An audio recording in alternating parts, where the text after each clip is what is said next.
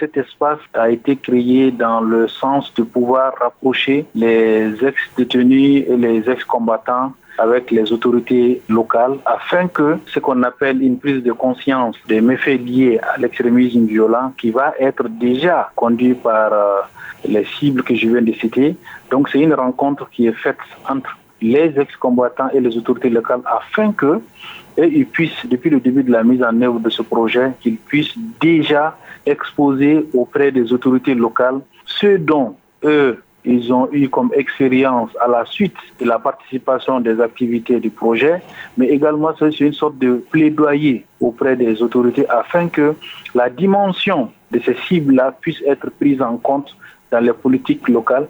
Donc, lors de ces échanges, les ex-combattants et les ex-détenus ont comme alternative de pouvoir aussi effectivement mettre en avant les doléances qui leur permettent déjà de pouvoir être à un niveau d'acceptation au niveau de la société, mais également aussi leur participation à la construction des, différentes localités d'intervention. Alors, comment vous parvenez à mettre euh, autour de la même table ex-combattants ou ex-détenus et autorités? Comment vous parvenez à identifier, à planifier de telles activités avec euh, les ex-combattants? Alors, ce qu'il faut savoir depuis le départ, quand vous dites euh, comment nous parvenons c'est avec bien sûr l'appui des autorités locales, bien sûr. Parce que vous savez, pour les recenser déjà, nous avons passé par, euh, de façon locale, les autorités nous ont beaucoup aidés. Les autorités administratives traditionnelles nous ont beaucoup aidés dans leur euh, ciblage. Et maintenant, vu que eux, dans le cadre du projet, ils sont une partie intégrante aussi de la mise en œuvre du projet, ça nous a permis et ça nous a facilité déjà la démarche auprès d'eux. Donc, qu'est-ce qu'on fait Après le recensement de toutes ces cibles, c'est que, il y a comme je l'ai dit, il y a une série de formations d'abord qui a été mise en place depuis le début de l'année 2022, où les autorités ont activement participé, bien sûr, à, à ces formations à travers les ouvertures des séances, bien sûr. Donc l'explication a été largement donnée auprès de certaines autorités dans ces différentes localités afin qu'ils puissent déjà accompagner le projet. Donc chaque fois qu'on a besoin d'eux, on leur fait appel, ils répondent massivement. Surtout en amont, on les explique déjà l'activité. S'il y a des changements avant ça, ils nous font des retours par rapport à ça. Parlant du contenu, en quoi ces cibles peuvent contribuer à la lutte contre l'extrémisme violent au sein des communautés? Déjà en prenant conscience du méfait lié à l'extrémisme violent.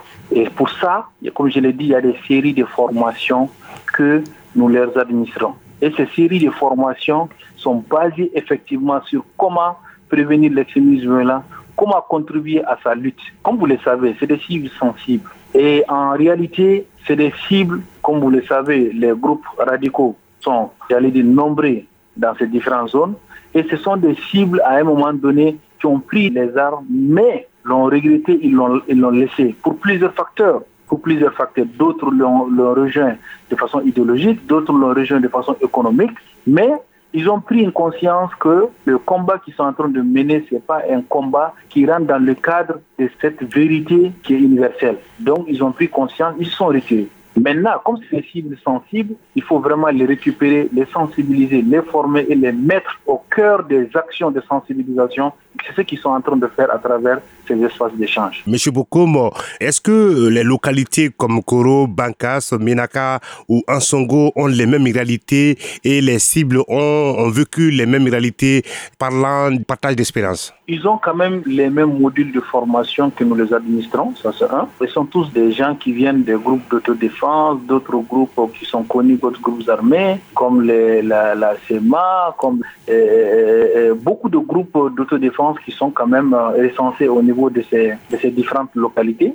Donc, pratiquement, ils ont les mêmes types de modules que nous les administrons. Mais évidemment, la langue de transmission ne sera pas les mêmes. Et les régions du Nord, comme vous le savez, il y a le Sora qui est parlé, mais dans d'autres localités aussi, il y a les langues qui sont appropriées à la localité qui est transmise. Mais la finalité, c'est que qu'il y ait pratiquement la même démarche la même démarche de proximité auprès de non seulement des autorités, mais également aussi des populations, afin que l'acceptation puisse être la plus facile par rapport à leurs interventions dans le cadre de la mise en œuvre de ce projet.